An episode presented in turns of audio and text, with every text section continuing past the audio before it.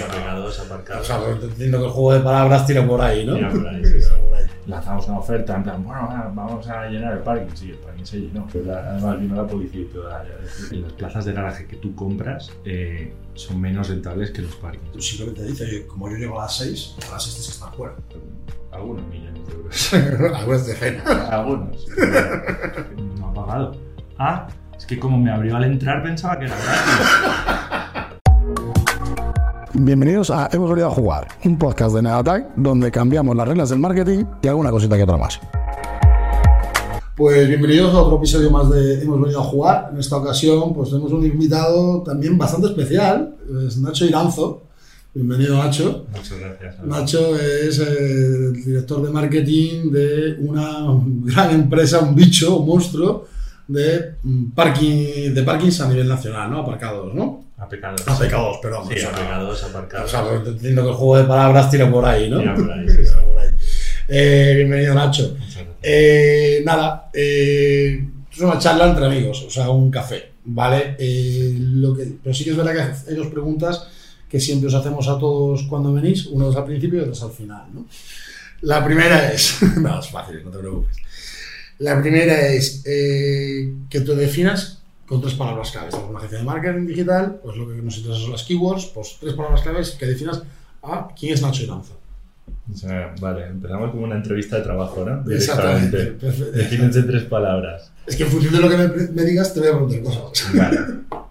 Pues yo soy ingeniero, ingeniero de caminos, muy además eh, muy orgulloso. Tres keywords, no me cuentes Muy- No, no, no, no te voy a contar mi vida. Vale. Pero como buen ingeniero, yo creo que soy analítico, ¿Vale?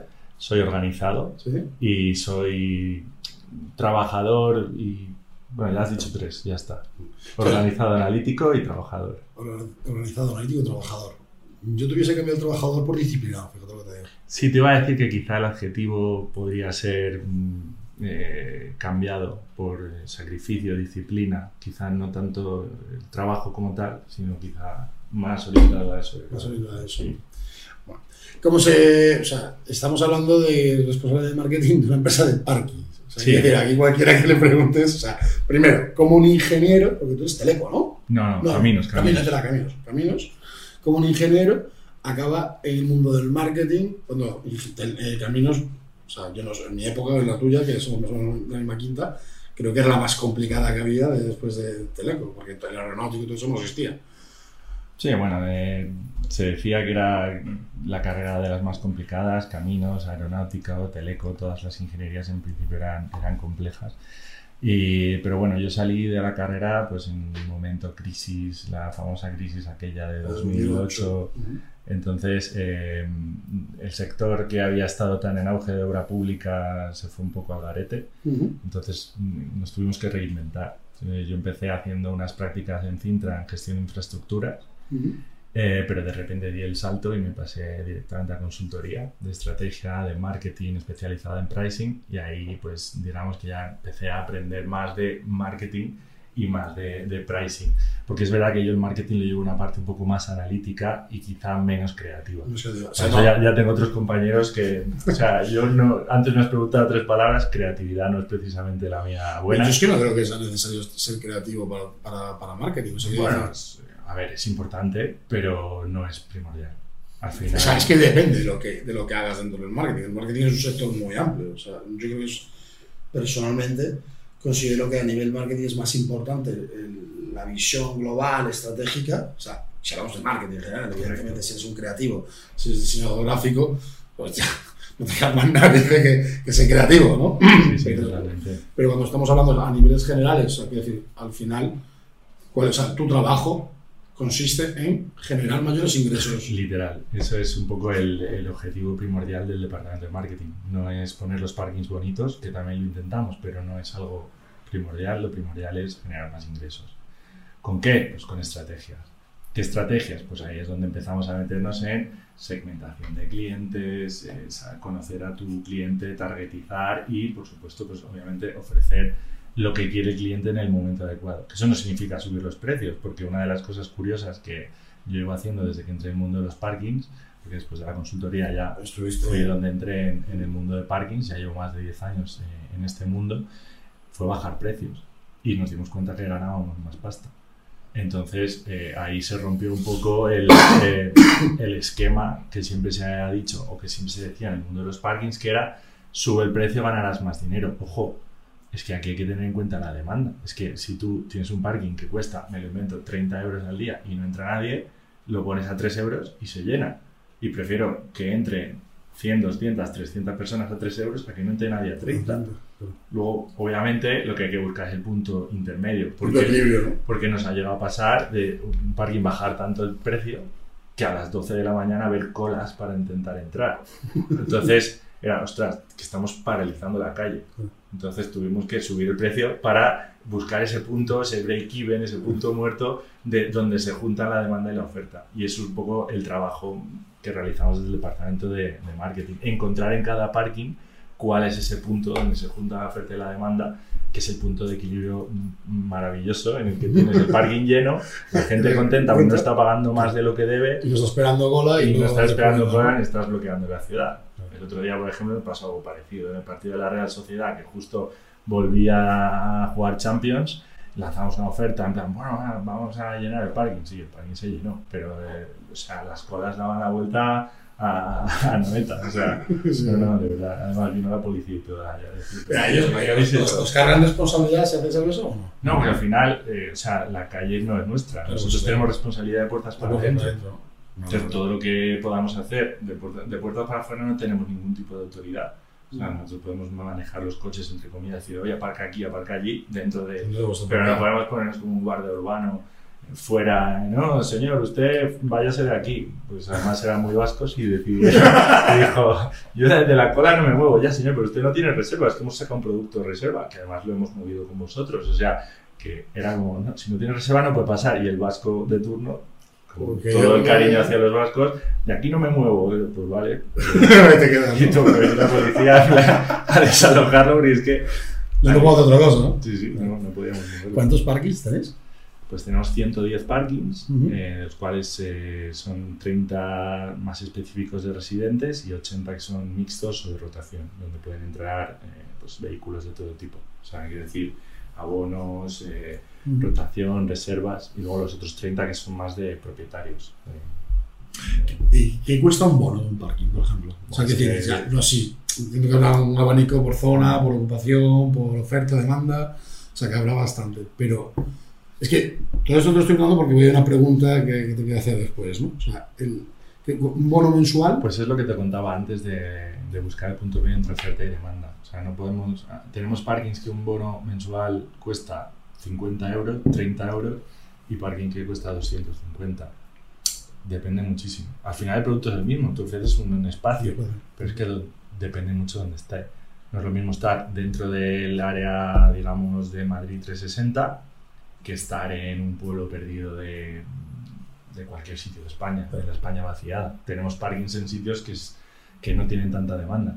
Entonces ahí, pues eso, 50, 30 euros y lo pagan a gusto. Pero- Y aquí en Madrid, en, pues ha- hay, hay ciertas zonas que o lo pones a 250 o tienes el parking llenísimo desde el, desde el primer momento. O sea, tienes que subir el precio por lo que te comentaba antes, porque es que si no, eh, hay demasiada demanda.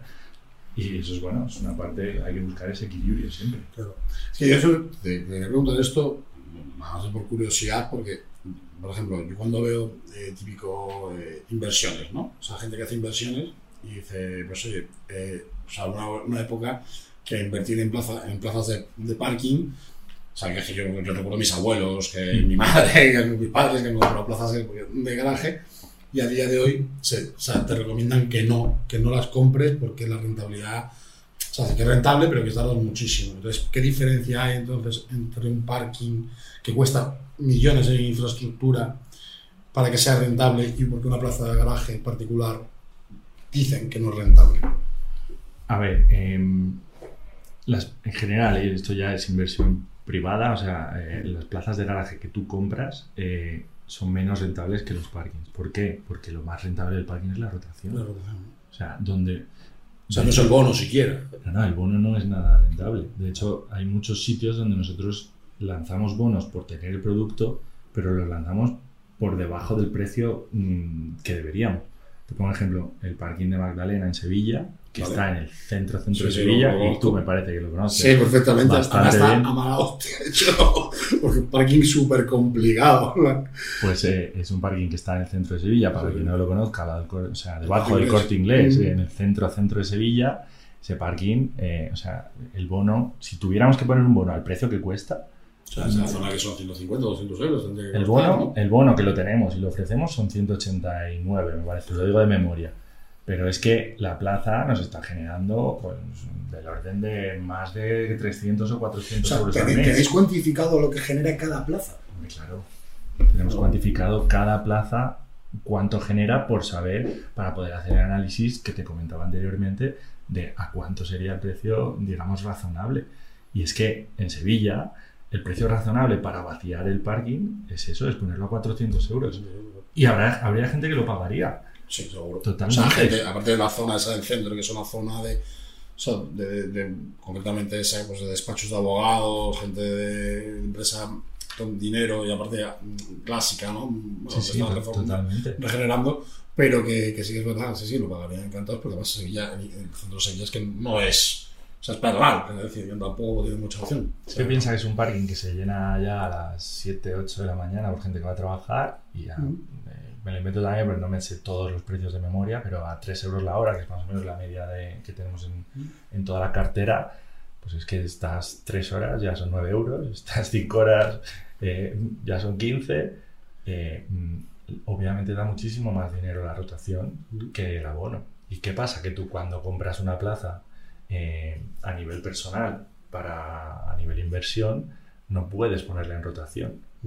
Bueno, o sea, ha, bueno, han salido, Ha salido- han salido plataformas. Han salido plataformas que intentan eh, buscar ese nicho de mercado. Ujú. De momento están en fases, mm, no te diría embrionarias, pero que de momento no están, No están no triunfando. están triunfando todo lo que, lo que podría ser normal, porque la verdad es que, o sea, como idea, A, a mí me parece ideal, pero es verdad que no están triunfando tanto como, como deberían. Entonces, claro, ¿qué te queda como inversor privado? Pues ponerla en alquiler, como si fuera tu ca- una casa que compras de inversión y la pones en alquiler con una rentabilidad X, pues lo que hayas comprado, tal, pues- Yo es que personalmente tengo conocidos que, que, que alquilan, eh, viven en zonas eh, que, es muy, que es gente de zonas de, de donde hay oficinas y tienen, y tienen la plaza de parking y lo que la tienen, eh, o sea, de hecho les ganan dinero, o sea, porque ellos tienen la plaza alquilada y su arriendo en el horario comercial. Entonces, de tal manera que, oye, pues el que va a trabajar, pues, pues ellos pagan por 150 euros la plaza, pues ellos lo alquilan por 100. Entonces, el que va a trabajar eh, simplemente dice, oye, como yo llego a las 6, a las 6 tienes que estar fuera y todo es ido de lunes a viernes. Y, o sea, decir, y luego también conozco a una gente que, que empezaron a hacer el desarrollo, estoy hablando hace ya 6, 7 años, de estas, de estas aplicaciones de, pues, de, del de buscar la rotación de una aplicación de hubiese parques privados que estuviesen para poder entrar.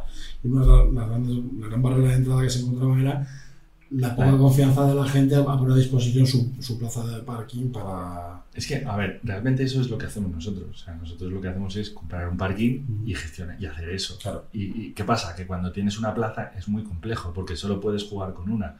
Cuando tienes 400, pues es más fácil porque va- entra en una rotación, entra el abono. Y además nosotros el, el concepto que tenemos no es plaza fija, mm, sino que No. tú pagas tu abono y tú entras en el parking y aparcas donde hay hueco. O sea, tienes el, entre comillas, el derecho a entrar. Ha asegurado, asegurado que vas a tener una plaza. No, y la plaza la tienes, lo que no sabes, No sabes cuál, cuál, ¿no? no sabes cuál. Entonces, nosotros eso sí, jugamos mucho con los llenos. Eh, oye, pues eh, de hecho muchas veces, oye, que quedan 20 abonados por venir, ¿cuántas plazas tenemos? 20, pues pon la, pon la, PD completo que van a venir ya. A veces nos pasa, por eso te decía eso que te digo de los llenos. Sí, sí. Entonces, cuando nosotros tenemos el parking y sabemos que hay 20 abonados fuera y van a venir, pero seguimos viendo que tenemos demanda, ahí es que nos hemos equivocado con el precio. Hemos puesto un precio demasiado barato, que es lo que te decía antes. O sea, hay que subir el precio. ¿Por qué? Porque es que nos sale más rentable la rotación. Entonces nosotros jugamos un poco con, esa, con ese mix de producto del coche que entra, el, el abonado, el que... También tenemos otro producto interesantísimo que sacamos hace muy poquito, hace un par de años, que son las reservas, que ese es otro nicho de mercado que no teníamos que es que tú puedes venir a un parking y reservar, pues quiero ir desde el viernes, me voy de fin de a Granada, quiero ir desde el viernes a las 5 de la tarde hasta el domingo a las 2 de la tarde. Pues y pagas por el uso. Y durante ese tiempo es como si fuera tu parking. Puedes entrar y salir las veces que quieras. Eso, eso recuerdo que lo hicisteis para, en Sevilla para la feria, puede ser. O no, para la feria, no, perdón, para la Semana Santa, puede ser. Eso lo te- bueno, lo tenemos ya en todos los Sí, parques. pero cuando empezasteis, o sea, porque me suena. En Sevilla lanzamos, pero ahí lanzamos productos, eh, digamos, más cerrados, más, oye, pues de jueves, viernes santo, o sea, Claro. no, no tanto, eh, por, ¿por qué? Porque en Sevilla la feria, perdón, la feria no, la la Semana Semana Santa, Santa. porque no tenemos parking cerca de la feria. Eh, en Semana Santa Sevilla es un hervidero, entonces necesitamos un poquito más de control. Claro. Si dejamos que la gente entre y salga a su libre albedrío, nos generan los problemas que ya te he comentado de llenos, De de, de colas. problemas, de colas. Entonces ahí sí que cerramos un poco para saber, oye, pues los horarios son estos, porque si no mm, se vuelve aquello un- una locura. Que, a ver, al principio parece, no, parking, marketing, qué, qué aburrido. Pero, pero realmente Por ahí te iba a tirar ahora mismo la pregunta. que digo, tiene su punto. Claro, o sea, te iba a decir, ¿cómo coño convences tú a alguien? O sea, quiero decir, o sea, ¿cómo convences tú a alguien para que se meta a hacer marketing para parkings? O sea, quiero decir, porque es un producto es un poquito. Plaza de garaje, subterráneo al aire, pero vamos. Bueno, a mí me engancharon por el pricing, básicamente. O sea, como te he dicho antes, eh, estaba especializado en la estrategia y en el pricing y, y entonces había trabajado en infraestructuras. Al final, mente, ingeniero, caminos, infraestructura y esto no deja de ser gestión de infraestructura, pero lo que pasa es que le aplicas, pues en vez de al mantenimiento, pues te aplicas un poco al pricing, a generar productos, a buscar clientes. Es otra manera de verlo. Y al principio, pues eh, me pareció como bastante poco glamuroso, porque lo es, pero luego al dices, oye, pues tiene su punto. Es como, o sea, no, no te aburres, que es lo, que es lo No, importante. al final, es decir, mm, yo creo que hay un concepto erróneo en cuanto al marketing, que todo el mundo busca el producto que sea súper guay.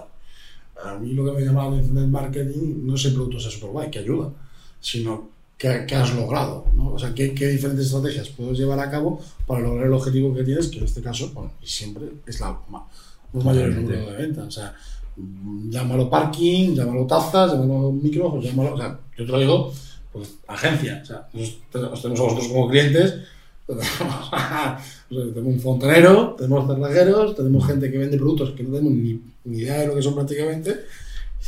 Pues, ¿no es divertido? Bueno, eh, si lo llevas a lo abstracto, ¿no? Y que a mí me gusta siempre llevarlo a, a lo impersonal, bueno, al final es cómo logras el éxito, ¿no? O sea, el, el éxito de tu objetivo, Bueno, básicamente. totalmente, hombre, siempre pintaba más divertido trabajar en Apple o en una agencia, en una agencia de marketing creativa como la vuestra, pues oye, sí, siempre queda como más. ¿Dónde trabajas? En una empresa de parking. Pero que eres el de la valla. ¿Quién es el que sube la valla? Bueno, o sea, con todo respeto a todos mis compañeros, Sí, por supuesto, son, eh, son geniales, pero es verdad que es, es algo poco glamuroso y es estar ahí en agujeros y bueno, o sea, yo siempre que voy a visitar parking me paso mañanas, días enteros sin, sin ver el sol. Ha, ha habido veces que, que entraba la- de noche y, y he vuelto a salir de De noche, noche. es que no, no ni he visto el sol porque, pues porque había que trabajar, ver cosas dentro de, dentro de cualquier parking y bueno, pues eso. Pero al final dices, pues oye, tiene, tiene su punto interesante, sobre todo es, eh, no te diría divertido, porque obviamente tampoco es que sea aquí la más divertida la historia, pero, pero es interesante, nunca te aburres, tienes muchísimas cosas que hacer. Y a mí, oye, me, al final me ha, me ha gustado. Y, Llevas 10 años. o sea, ya- y años, como para- por- por- y dos empresas diferentes, Eso te iba a decir. o sea, como para que no me guste. O sea, si dices que los que no me quiero dedicar a, Ya no quiero dedicar a esto. a los globos, pues Eh, es ya, complicado. ya- ¿eh? ya vas tarde. Sí, sí. Eh, ¿A qué grandes retos os enfrentáis? Teni- Teniendo en cuenta la transformación que, estás, que está sufriendo todo el sector del automóvil, eh, ¿cuáles son los grandes preocupaciones y retos a los que os enfrentáis? Porque luego hay evolución tecnológica que también te preguntaré. Ah, sobre todo- iba a ir más hacia allá. O sea, creo que nuestros grandes retos son tecnológicos, es la digitalización y es transformar una empresa eminentemente física, que lo sigue siendo, en algo más digital. Y vamos por un buen camino. Actualmente. eh, Por ejemplo, ¿qué cosas, sea, cambios que habéis hecho que digas tú aquí, mira, por ejemplo, aquí hemos transformado, hemos digitalizado la empresa, por ejemplo? Pues yo te pongo un ejemplo. Yo cuando llegué el ingreso digital era cero. En Cero. 2020. Cero. ¿Y ahora cuándo supone? Y ahora es un porcentaje? 20%. Un 20% en, Lo cual, casi dos años. Tres años. En, en este caso, en una empresa en APK2. Y creo que es un buen salto adelante. ¿eh? ¿Cuánto es la facturación, se puede saber? Nada, eso algunos millones de euros. Decenas. algunos. Está por ahí, el que quiera buscarlo, que lo busque. No, prefiero ser discreto en este sentido, pero vamos, No, lo que quiero decir que es, eh, que es el 20% de mucho. El 20% de, de bastante. Entonces, eh, lo cual nos enorgullece, pero tenemos otro 80% que, Que que, todavía. que sigue siendo, llego al parking, saco ticket y pago en el cajero. El Yo soy de esos, 80%. Sí, pues a eso me Pero yo soy de esos, pero porque yo no soy usuario de coche. Bueno, Entonces, claro, no, no me. Es decir, yo personalmente, o sea, aquí tenéis un, aquí tenéis un reto, yo os lo lanzo a vos. Yo no, yo no tengo coche, yo si tengo coche es con de mi pareja o con de, un amigo o lo que sea, o de mi madre. Entonces, como yo no uso parking, yo no tengo aplicación. Igual que yo no tengo la, la de la zona azul. No, Yo esa aplicación no, no la tengo en mi móvil. Entonces, para mí, el tema de ponerme, descárgate la aplicación, mira, ah, que es este parking. Yo llego, pum, pum, cojo el ticket, me lo meto más detrás de la carcasa del móvil, o lo dejo en el cenicero, y luego me vuelvo loco dando vueltas donde está, dónde está la caja. Bueno, si soy de esos gilipollas, vale. o sea, pero, No, pues igual tenemos que ver que el problema igual no somos tanto las empresas, sino también el propio usuario, Claro. que, que tiene que aprender, no, no aprender, perdón, no, no, No, o acostumbrarse, sea, no o- pretendo enseñarle a nadie a hacer nada. bueno, ¿por, Pero- ¿por qué no? O sea, ¿por, qué tú no? ¿Por qué no quieres enseñarle tú a un usuario cómo puede optimizar sus tiempos? Bueno, nosotros le damos todas las opciones. Obviamente para nosotros es mucho mejor que lo hagan a nivel digital. ¿Por qué? Pues porque eh, sabemos cuál es su comportamiento y podemos optimizar luego, especialmente en pricing, pero también en, otro, en otras cosas. Pues hay mucha gente que nos puede decir y que nos dice, eh, es que vuestras plazas son un poco estrechas, que por cierto yo siempre digo, no es que las plazas sean estrechas, sino que comparamos el tamaño de un coche, de- pero del mismo coche, ¿eh? te pongo un X5 de hace 20 años o un X5 de hoy, igual es 20 o 25 centímetros más ancho. Más ancho. Y un X5 de hace 20 años cabe en todos nuestros parkings, y estoy hablando de un todoterreno. Claro. Y un X5 de hoy es que mm, difícilmente cabe. Pero no es culpa nuestra, ¿no? lo que pasa es que no podemos mover las columnas, son las que son. Está, está tenemos algunos, espacio. tenemos algunos parkings que están ubicados en edificios de más de 100 años en los que, o sea, y ya es que si, si quisiéramos mover las columnas tendríamos que hacer un proyecto que se va completamente, obviamente no sale para nada rentable. Se puede, claro que se puede. Yo como ingeniero de caminos te digo que sí se puede. Sí, se puede optimizar, se puede hacer puedes cambiar- optimización, pero Puedes hacer, claro, 18 columnas, o sea, en vez de 300 columnas, pues concentrarlas en 5 columnas enormes y sujetan el edificio. Pero el- lo que cuesta hacer eso hace que ya no sea rentable tener un, un parking allí. Entonces, es absurdo. Entonces, bueno, eh, estamos buscando quizá otras maneras. En algunos parkings, eh, pues teníamos plazas eh, entre columnas, pues había tres plazas y lo que hacemos es poner dos en vez de tres sacrificáis espacio. sacrificamos espacio. Pero ¿qué po- podemos hacerlo en parkings donde haya espacio? Y hay otros que no podemos. El que te he puesto antes, el ejemplo de Magdalena, no podemos No. perder ni una plaza. Entonces, eh, bueno, pues ahí sabemos que vamos a, entre comillas, perder algunos clientes que vengan con coches como más grandes o, o más anchos. Pero volviendo a lo que comentábamos antes de, de la digitalización, al final nuestra idea es ofrecerle al cliente todas las opciones. Si él quiere llegar, sacar el ticket, lo saque. Que ojo, vamos hacia el mundo ticketless, aunque sea también una transacción física, nosotros eh, en aras también de, la digitalización, eh, todos nuestros parkings, o vamos camino de que todos nuestros parkings sean ticketless. Ahorro de papel, ahorro de tinta impresora, eh, mejora para el medio ambiente, luego no- no se tiran los tickets, no hay que reciclarlos porque directamente no existen. Son tickets digitales. Tú entras, llegas, te abre la barrera, la, la matrícula se queda, eh, digamos, en el sistema y luego tú vas al, al cajero. Si no tienes ninguna de las otras maneras de pago, vas al cajero, metes tu matrícula y pagas. Sí, sí, sí. Ya está. ¿Qué pasa? Pues que nos encontramos situaciones cómicas, como que, pues, gente que te llama, eh, te llama al interfono de la salida y te dice, oye, que no se abre la barrera. Y yo, señor, usted no ha pagado. Ah, es que como me abrió al entrar pensaba que era gratis. De estas, a- pero a porrón. Y decir, pero vamos a ver, eh, es, es un parking, ha entrado, se ha abierto la Poder barrera. ejemplar que voy leyendo matrícula. Pon un, par- pon un cartel, Un cartel parking, los- parking ticketless, lo pone en todos sitios y, y, joder, no sé, o sea, Y luego te pone la tarificación por, por minuto, por segundo. tarifas. eh, bueno, pero es que hay gente para todo, es, Claro, es- claro. es curioso. Entonces, bueno, nuestra idea es eso, ofrecerle al cliente todas las maneras que, que pueda. O sea, que quiere meterse dentro de nuestra aplicación, dentro de todo nuestro ecosistema y hacerlo todo, gestionar sus matrículas, gestionar sus, sus cobros, sus pagos, sus estancias, comprar sus reservas y sus abonos a nivel, digamos, digital en la web o en la app, oye, genial. Que prefiere ser más clásico como tú y llegar y sacar ticket, que lo quitaremos, que dentro de unos pocos no años. Por, no, es por ser, no, es por ser clásico, es por falta de, de uso y de costumbres. Es decir, al final no es una cuestión.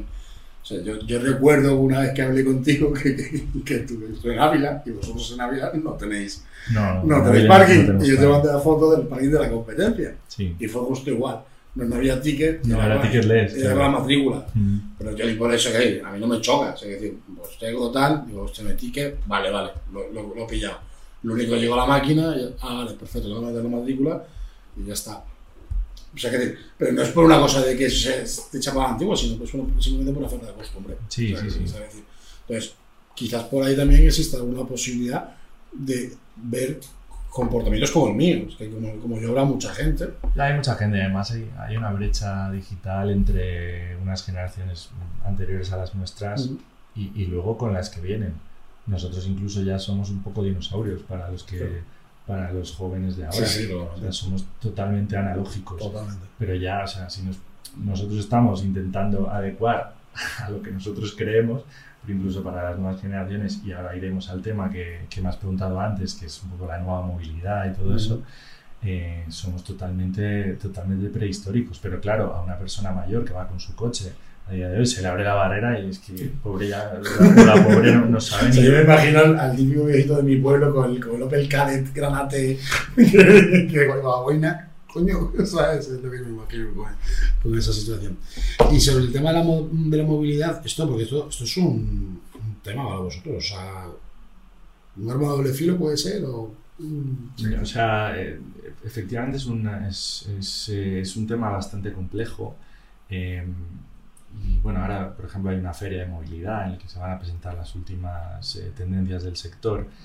Principalmente ahora la movilidad de la gente más joven eh, se está yendo más a, a no tener ese, ese coche eh, en propiedad. que tú eres un ejemplo, Sí. pero, eh, pero, ah, pero hay muchísima gente joven que, que directamente por, porque no quiere o porque, o porque incluso no, no puede, no tiene, mm, no se mueve en coche No, no, no. privado. O sea, no le hace falta, mira, tú lo has dicho, o sea, que decir, la crisis del 2008, o sea, fue una crisis de pues, el ladrillo, pero esto viene derivado de una, de, de- o sea, bueno, yo lo que estudié en la carrera, dice, bueno, eh, cuando España entró en la Unión Europea, mm, en el 86, todo lo que pasó, todo el dinero que recibió España, pues cada país le dedicó unas cosas.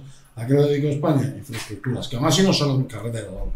O sea, que aún así no son las mejores, pero tenemos la red de carreteras, la mejor red de carreteras, que pues, son de Europa seguro, vamos. Yo por lo menos lo que he viajado Mm. mm, está muy bien. Más luego, pues oye, alta velocidad, tal, y, y aeropuertos.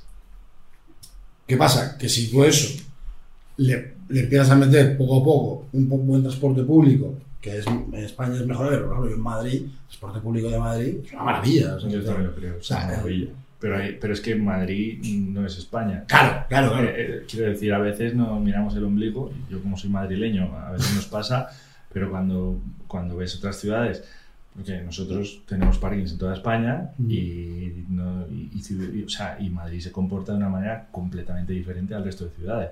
O sea, el transporte público de Madrid, como dices, es una maravilla y los transportes públicos en general en España son buenos, Mm. pero tampoco, vuelvo a repetirte, si estás en la España vaciada o te coges un autobús o a ver cómo te mueves, mueves. eh, porque mm, trenes llegan a las capitales, Claro. eh, los aviones llegan a los aeropuertos Pero- y además ya sabemos lo que pasa con los aeropuertos que no son los principales. Pues claro, está...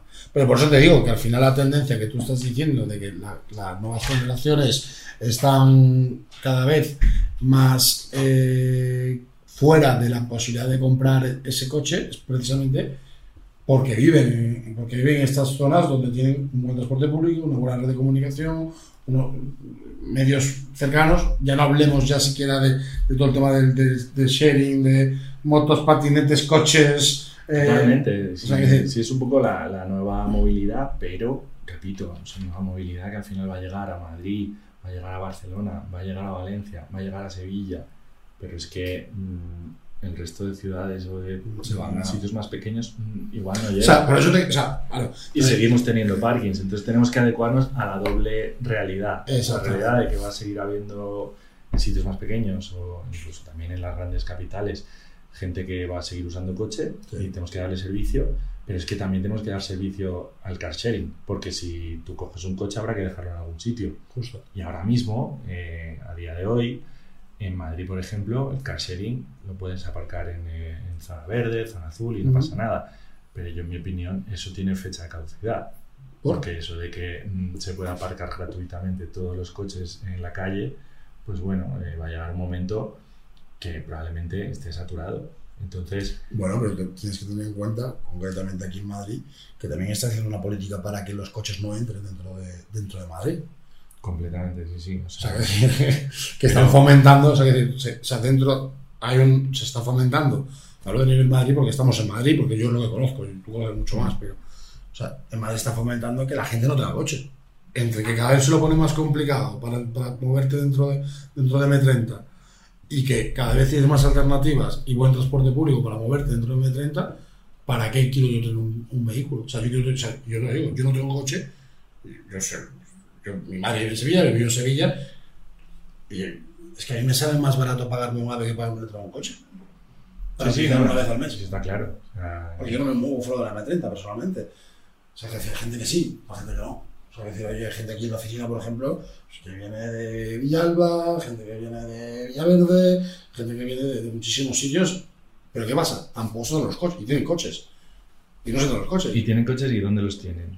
En sus casas. Bueno, en sus casas, vale. Y cuando no tienen parking en su casa, tienen que buscar parking fuera. Claro. Entonces, al final, el parking es necesario porque sigue habiendo coches. Y, y el parking es un gran olvidado en la movilidad, porque además no, no tenemos que olvidar que el 30% de los vehículos que ves, esto es un estudio que salió hace unos años, está buscando sitio para aparcar. El 30% del tráfico rodado en una ciudad está buscando sitio para Sí. aparcar. Si conseguimos que directamente vayan a los parkings, y no estoy hablando de nuestros parkings, hablo en general. Si directamente tú vas del punto A al punto B y aparcas en un parking público y lo pagarás, por supuesto, pero si vas directo, ya te estás ahorrando el 30% de los atascos y del tráfico de la ciudad ¿Y por qué y de la combustión Claro. y, y de la contaminación. Pero ¿por qué la gente no va? Porque es, mucho, es más caro porque en un parking. que- Porque tenemos una, aquí en España en concreto, tenemos una mentalidad de que el aparcamiento tiene que ser gratuito. Y yo creo que eso es una mentalidad pues un poco antigua. Eh, el parking no tiene por qué ser gratuito, estamos acostumbrados. Y eso, ojo, en Madrid ya no nos pasa. Madrid es una ciudad, como he dicho, diferente. Pero es que en el resto de España, o sea, madre mía, como te pongan zona azul o como te pongan zona verde, te vuelves loco. Incluso nosotros cuando salimos de Madrid nos pensamos que tenemos que aparcar gratis en cualquier ciudad, porque sí. Madrid no, Madrid no pasa nada porque estamos acostumbrados. Y ya sabes que si la verde, que si la azul. Y sabes tal, pero, pero luego te vas a otra ciudad eh, y, y- y además de un año para otro, te vas a un sitio y dices, pero si aquí era blanco, ahora de repente tengo que pagar y te enfadas. Y no se te ocurre ir a un parking. Porque además esa es otra, otra concepción distinta que en el resto de Europa, que es que eh, se paga más el parking que aparcar en la calle. Que eso es curiosísimo. ¿Por qué? ¿Por qué? Eso es una concepción que en España tenemos y que, en mi opinión, es raro. O sea, deberíamos pagar más por tener el coche en la calle que en un parking.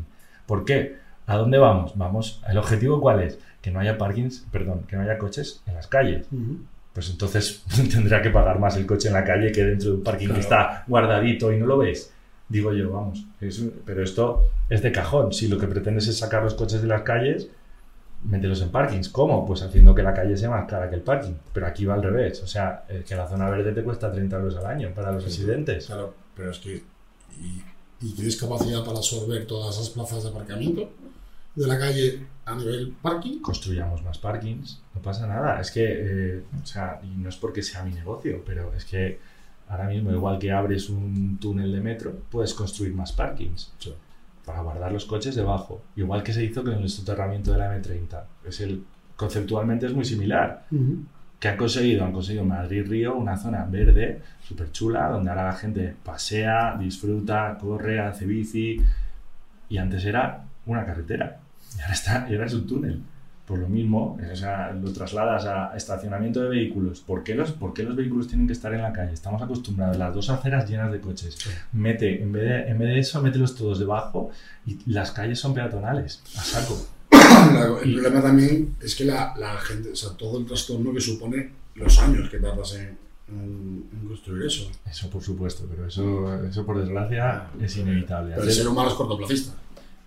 Bueno, eh, eso, eso lo sabemos. El ser humano y, y en España, el más, más. que cortoplacista es, es, es como político. O sea, los proyectos en España tienen que durar cuatro años para que te voten o no. O sea, entonces es complicado también sacar cosas así. Pero como te decía, los parkings a veces somos los grandes olvidados de la movilidad. O sea, eh, en realidad somos un actor principal y, debería serlo, por lo que te decía. O sea, si lo que queremos es que las calles sean peatonales, que es el objetivo, hay que sacar los coches de las, de las calles. ¿Y dónde los metes? En el subsuelo.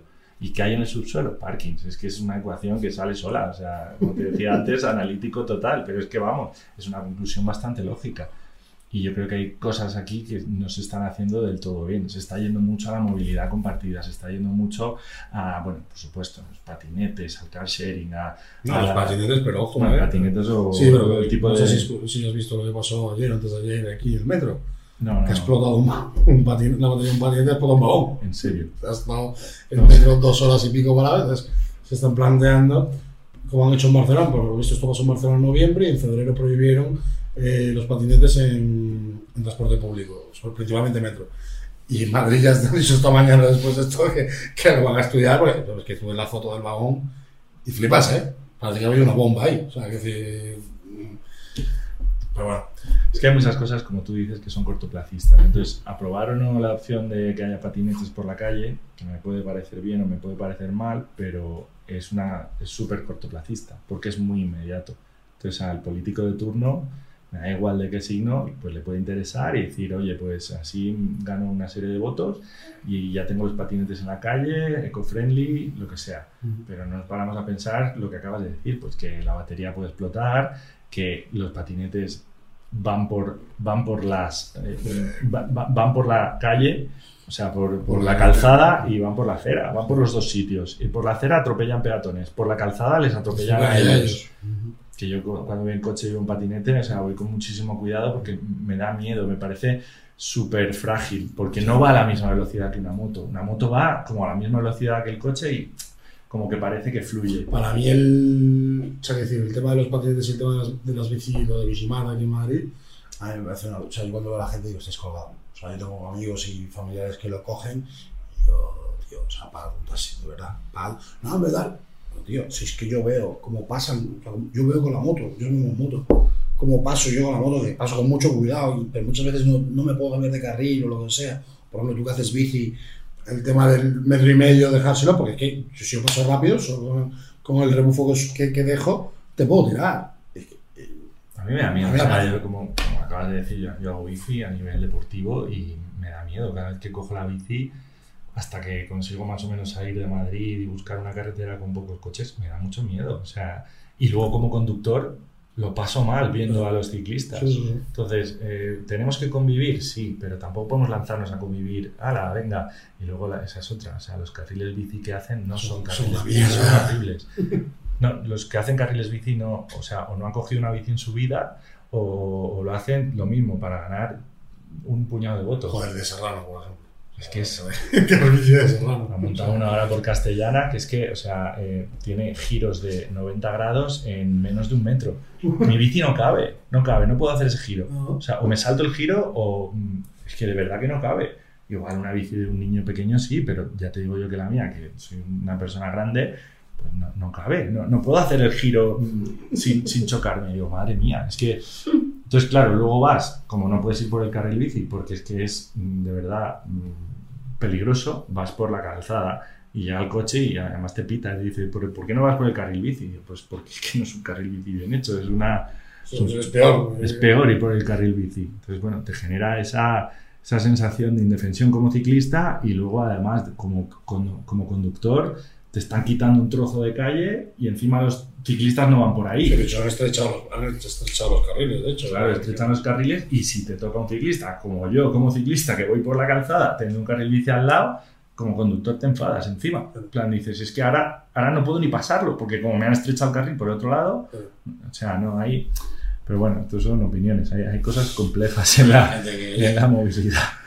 Es, es, un tema muy... Bueno, es que ahora estaban, por ejemplo, ayer salieron una noticia, eh, cuestiones de movilidad, porque bueno, aquí al final todo esto gira en, pues, en la Agenda 2030, tal, y salió una noticia que proponían la eliminación de 10 vuelos en, a nivel nacional porque se consideraba que eran innecesarios y que las emisiones de CO2 y, tal y cual, ¿no? O sea, entonces, bueno, queda así un poco, ¿qué hacemos? A ver, eh, o sea, no, sé si es un debate que quieras abrir, pero vamos, eh, o sea, hay que, por supuesto, hay que yo no quiero abrir ese debate, hay que intentar cuidar el medio ambiente, pero yo ese debate no, no quiero entrar, porque el otro día lo escuchaba, no sé qué lo decía, la, las primeras personas que no han querido, los países que no han querido firmar los acuerdos para el tema de la reducción de, de las emisiones ha sido la India y China. que, resulta que solo, solo con lo que contaminan esos dos representan cerca del 80% de la, del, CO2 eh, mundial. O sea, por mucho que tú quites el 20% restante, seguimos hablando así. No, es que esto es un 20% mejor. Es que lo que representa España a nivel de CO2 es total y absolutamente insignificante. Por lo tanto, he dicho esto, mm, para mí no hay debates, hay que decir, hay opiniones. O sea, tú tienes, tú, cada uno tiene su opinión y ya está, pero quiero decir, a mí eh, la cifra machaca el argumento, lo siento. O sea, decir, no, o sea, tú eres analítico y yo en esos casos soy muy pragmático. A mí hay una cifra que me demuestra un número, el, bueno, el trato mata el relato, ¿no? Pues esto más o menos lo mismo.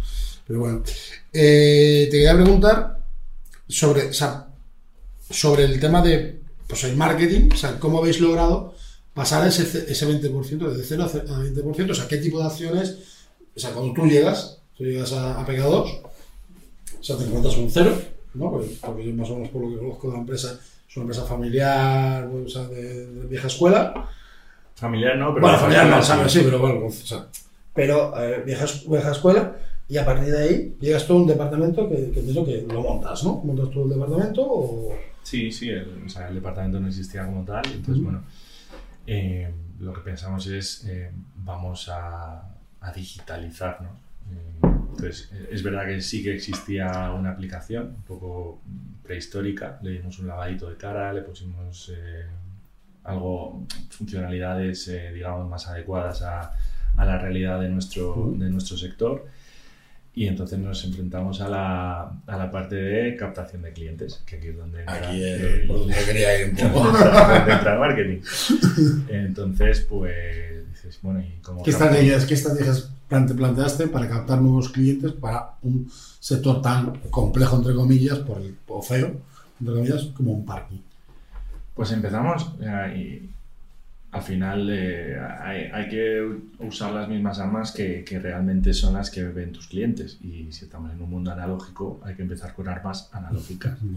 Entonces lo que empezamos es old school, carteles en los parkings. Mm, ya sé que suena prehistórico, pero estamos 2020 y de momento empezó a funcionar muchísimo. ¿Por qué? Porque lanzamos ofertas agresivas, volvemos pricing, eh, lanzamos ofertas agresivas si te descargabas la aplicación y la usabas. Un parking que costaba 30 euros, pues lo podías tener por 7, por 8 al día. Entonces, eh, claro, con esa oferta, pues la gente decía, pues me voy a descargar la aplicación. Era un incentivo para, para que el cliente se digitalizase. Lo que te comentaba antes, no obligamos a nadie a que se digitalice ni a que lo haga a nivel, eh, o sea, o a que generen los ingresos a nivel digital, pero les incentivamos. Entonces, bueno, hay gente que dice, pues yo paso, yo prefiero pagar 30 euros por ticket que 8 por una aplicación. Pues oye, con tu huevo. adelante. Pero, pero entonces, bueno, lo que hicimos fue esa estrategia de pricing y de comunicación, un poco a la vieja escuela. Eso fue el primer producto que es lo que es la aplicación. Aplicación, como tú has dicho, que funciona similar a otras del mercado, que simplemente metes tus datos, tu tarjeta de crédito y llegas al parking y te abre la barrera y te cobra al salir. Fácil y súper cómoda además, porque es una aplicación que no tienes que volver a, no tienes que volver a meterte nunca más. O sea, a no ser que quieras controlar tus estancias y eso, pero tú te metes y... Sí, os a la, a la pareja. No, no, es, es, una, es muy sencilla. Entonces ya la tienes ahí, digamos, en, en, en segundo plano y, y funciona y cada vez que vas a un parking de los nuestros te, te abre la barrera te cobra sin ningún tipo de problema. Bueno, ese fue el primer producto. Segundo producto, abonos dentro de la web. Entonces lo que hicimos fue todos los abonos nuevos se compran a través de la web. Sí o sí. no. Bloqueamos, eso Ah, fue el caja. método más drástico, o sea, bloqueamos el cobro en los parkings directamente. Es verdad que todavía queda alguno antiguo que sigue pagando el cajero, bueno, pero ya lo que hicimos es, vale, para el que quiera hacer un abono nuevo, directamente a, a la web. O sea, obligasteis al usuario a, a- Ahí. a seguir la ruta que, que vosotros queríais. Ahí sí que le obligamos un poco. Eh, Un poco, joder, un poco. Un poco sí. eh, y además ahí cambiamos también los sistemas de gestión y eh, todo lo centralizamos a través de, de un sistema. El propio, dentro del propio parking, pues ya no era el sistema del parking, sino que tenemos un sistema en la nube, que es el que genera los abonos. Y entonces sí que es verdad, todavía podemos hacer cobros en el parking, pero son los menos. Son favores. Entonces ahí sí que dimos un buen, un buen, una buena subida, porque todo nuestro abono, que representa un 30% de la facturación, Paso a ser digital. Eh, o sea, no todo, quiero decir, todo el abono nuevo pasa a ser digital y los antiguos que están, eh, que están perdón, domiciliados, pues eso se mantienen y los que van, los que van digamos, migrando, pues son todos digitales. Y el- la tercera pata eh, es las reservas, que, que poco a poco van creciendo, que era un producto que nos faltaba, que es el que te decía antes de poder Sí. entrar. Eh, eh, además lo, lo dejamos libre a libre elección del cliente, igual que los abonos son como meses, aunque no son meses naturales, puedes elegir, venga, empieza el día 5 o el día 15, el que quieras, pero eso es un mes completo.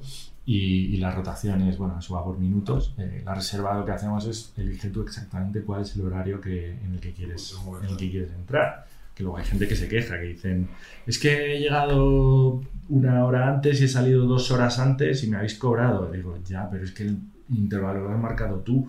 Yo, esto es un sistema automático. O sea, mm, no me puedo. no, es que yo no sé a qué hora vas a llegar. O sea, dilo tú. Eh, a ver, hay que, asumir, hay que asumir que la gente se va a quejar por cualquier estupidez, cualquier tontería. Eh, hay que asumirlo. No te puede Totalmente. importar. O sea, Y entonces, bueno, o sea, todo esto ha sido un proceso de varios años y, y nos surgió eh, pues otra de las, de las dudas. Vale, ya hemos captado a los clientes a nivel analógico. Ahora vamos a captarlos a nivel digital. ¿Qué hacemos? Digo, pues ahí es cuando sí necesitamos ayuda profesional y es cuando decidimos contactar con una agencia que eh, nos ayude en el proceso. Y ahí es donde entráis O sea, vosotros. es que nosotros entonces llevamos desde que entraste tú prácticamente. Casi, sí. No, empezamos, nosotros llevamos eso, esos mil Un par de años, pues, desde que empezamos a plantearnos en la captación digital. Porque es verdad que ya tenemos productos digitales, pues ahora tenemos que captar clientes digitales, ¿no? O sea, el, el Sí. cliente analógico se capta con la P, tú vas por la- conduciendo y ves una P luminosa y dices, pues voy a aparcar aquí. Es un poco de toda la vida. Y luego con cartelitos dentro del parking, oye, que si te descargas nuestra aplicación te hago Sí. no sé qué descuento. Y luego, por supuesto, poniendo tus productos en, en carteles. Pero también hay que, que- que buscar ese cliente digital, que es lo que te comentaba antes. Lanzamos, por ejemplo, eh, hace, con la vuelta de la Real Sociedad a lo de la Champions, el producto eh, reserva, que lo tenemos ya desde el año pasado, pero hicimos una campañita o un poquito más de, de inversión para darle visibilidad y teníamos el parking totalmente vendido antes de empezar el partido. partido. O sea, la idea es que o sea, eso sería la- lo ideal. Eh, acabar teniendo el parking como, como un restaurante, o sea, tener todo el restaurante reservado antes de la hora. Que es lo que te decía del, del señor que está en la cola y le dice, no, señor. eh, Falta a veces conciencia de que hay, sitios o, o- o- o sectores donde nos parece lo más normal del mundo. Tú llegas a un restaurante a las 8 de la tarde y ves todas las mesas con el cartel de reservado, le preguntas al camarero y te dice, no, señor, está todo reservado. vas. Pero si están vacías, ya, pero están reservadas. Pues lo mismo Pero lo pasa. intentas, pero, pero, pero, pero no hay. Vale, pero tú llegas al parking y, y ves, eh, incluso es que, o sea, alguno se bajaba en semi... Pero si hay plazas vacías, ya, señor, hay plazas vacías, pero es que viene uno detrás que la ha comprado antes, la ha pagado y la ha reservado. Entonces usted no puede entrar porque estamos esperando al que ha comprado la reserva, o al abonado, o al que sea. Entonces, va, va en ese camino. Entonces, bueno, como te comentaba, pues eh, hicimos esa pequeña campañita de captación y salió genial, igual que hacemos campañas de captación de abonos a nivel digital. Entonces, todas estas campañas con vosotros, la verdad es que están funcionando un montón. O campañas de conversión de, eh, las, las de visita a tienda, por ejemplo, las de las que hacemos con las fichas de Google que le da el clic a cómo llegar. Ah, pues ya. Tenemos, o sea, eh, los datos de, de Google My Business han subido. O sea, si, ves, claro. si ves los gráficos, son brutales. O sea, eh, casi exponencial.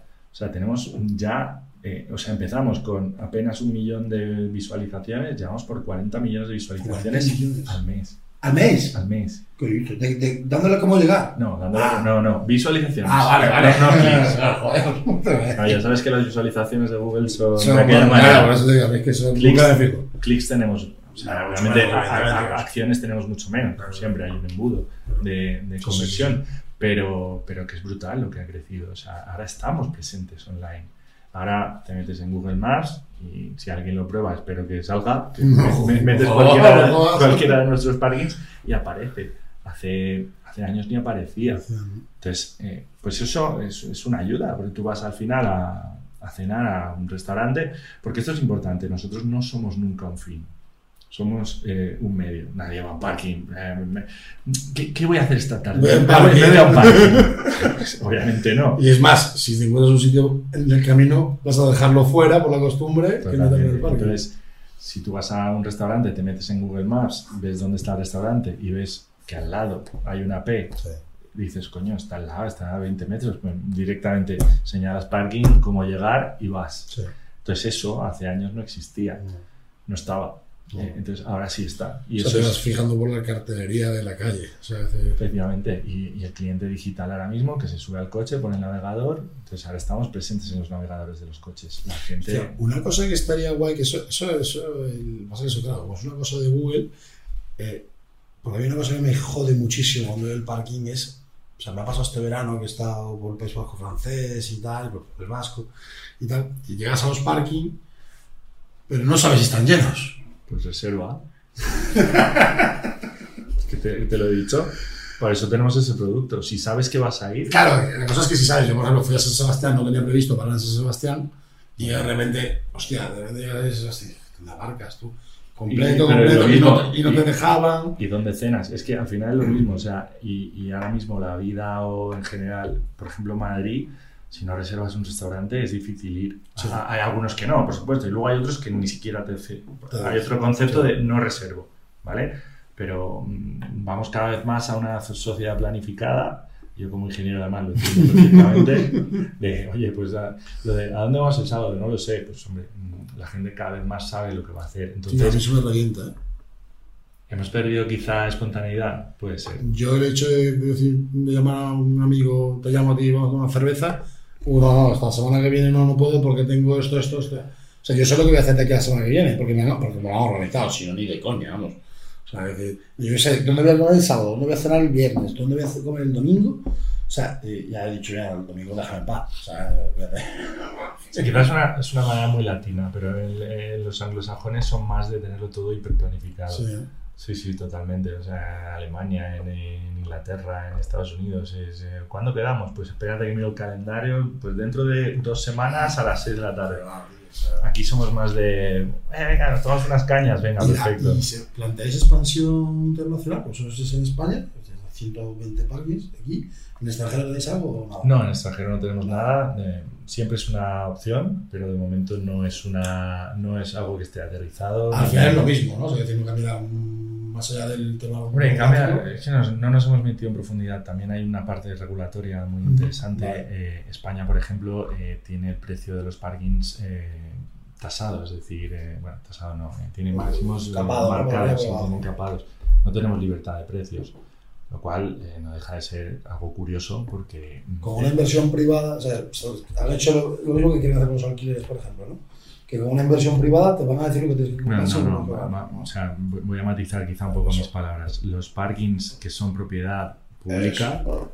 Que eso- y de gestión privada. y de gestión privada, Vale. como la gran mayoría de los parkings en España Vale. y principalmente casi todos los nuestros, eh, tienen los precios eh, capados por arriba. Luego en el resto puedes poner los precios que quieras. O sea, si tú tienes un parking de un edificio, puedes hacer lo que quieras.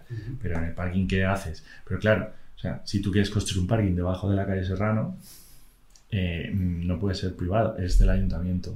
Lo que pasa es que la, la manera de hacerlo, pues bueno, Pues eh, te- tú, eh, o sea, digamos que hay un concurso, hace la obra eh, y a cambio de la obra, pues te dan la concesión por 50 años. Que además aquí las concesiones son muy largas. Entonces, ¿qué pasa en el resto de los países? Que va distinto, que funciona de otra manera. Entonces, lo que cambia no es el concepto en sí de la búsqueda de clientes, que eso es similar, o del cliente final, cómo interacciona con el parking, pero cambia más a nivel regulatorio. Pues, por ejemplo, en Holanda son concesiones súper cortitas de 6 o 7 años y encima cada vez que entra un- uno nuevo tiene que remodelar el parking de arriba abajo. Entonces los parkings en Holanda son una pasada. Sí, no lo sé. Claro, pero, pero la rentabilidad es súper baja. Claro. Aquí en España la rentabilidad o el EBITDA de los parkings es muy alto. ¿Qué pasa? Que No te voy a preguntar cuánto porque no lo vas a decir. es muy alto. vale. Entonces, eh, ¿qué pasa? Que fuera de España pues baja bastante la rentabilidad. Entonces el negocio cambia. Ah, cambia. Cambia No mucho. Mm, no, no, claro, entonces, eh, ¿opciones de expandirnos? Por supuesto que sí, pero el problema es ese que te digo, que las regulaciones son diferentes y entonces eh, la, la inversión que tienes que hacer para la rentabilidad es mucho mayor para mantener la misma rentabilidad. A hacer- vamos a ir terminando ya, porque bueno, nos tenemos que ir. Sí. Eh, el- te voy a hacer dos preguntas. Una que es de. O sea, una que es una reflexión mía que, que- que yo hago muchas veces. Eh, como director de marketing que, que tú eres, o sea, tú fuiste el que tomó la decisión de contratar, en este caso, contratarnos a nosotros, a Menata, ¿correcto? Correcto. Vale, entonces yo con respecto a esto le quiero hacer una pregunta, es decir, porque normalmente yo, nosotros con quien tratamos normalmente son con gente como tú, tu perfil, directores de marketing, y lo que vemos son dos variables. El director de marketing que nos ha contratado a nosotros y se la juega porque es el tomador de decisión y tiene que responder el de arriba, ¿no? Y luego está el director de marketing que no, que no ha participado en la decisión y nos ha contratado el CEO o nos ha contratado compras, lo que sea, y nos ve como intrusos, ¿no? Que vamos a quitarles el trabajo. Entonces, básicamente, pese a que tú eres el tomador de decisión y nosotros, pues por lo que yo estoy viendo, creo que vamos bien, porque también está viendo que está habiendo una reunión de planificación de año que viene y tal, ¿cómo has percibido el hecho del, del- cómo percibes el hecho del trabajo de una agencia de marketing, o en este caso nosotros, con respecto a, a, a vuestro, porque tienes tu equipo también, o sea, cómo es e- ese trabajo, o sea, cómo tú le dirías a la persona, hostia, tranquilo que no son intrusos. No, bueno, para mí cero intrusos, o sea, yo soy del primer grupo, el de el, el- el que tomador se- de decisión. de decisión Sí. que, que se la juega y que necesita que salga bien, eh, porque, porque si En no, ese aspecto- obviamente, la cabeza es la, La que va a va a rodar rodar es la mía. Claro, claro. ¿En ese aspecto has notado complicidad y acompañamiento por parte de Nada? Yo sí, pues totalmente, totalmente. Creo que, sí, vale, o sea, que, al final está pie del cañón y, bueno, más allá, porque claro, se valoran los resultados, que evidentemente son O sea, yo, fundamentales. yo personalmente, quizá, imagino que cada empresa es un mundo. O sea, yo valoro los datos, es algo también como ingeniero, pero necesito datos siempre y es algo que dijimos desde el principio, eh, que estéis alineados con nuestros objetivos. O sea, si yo o nosotros decimos, oye, es que lo que queremos son conversiones, es que queremos conversiones. No No queremos, visualizaciones. no queremos florituras y creatividades muy monas, queremos conversiones.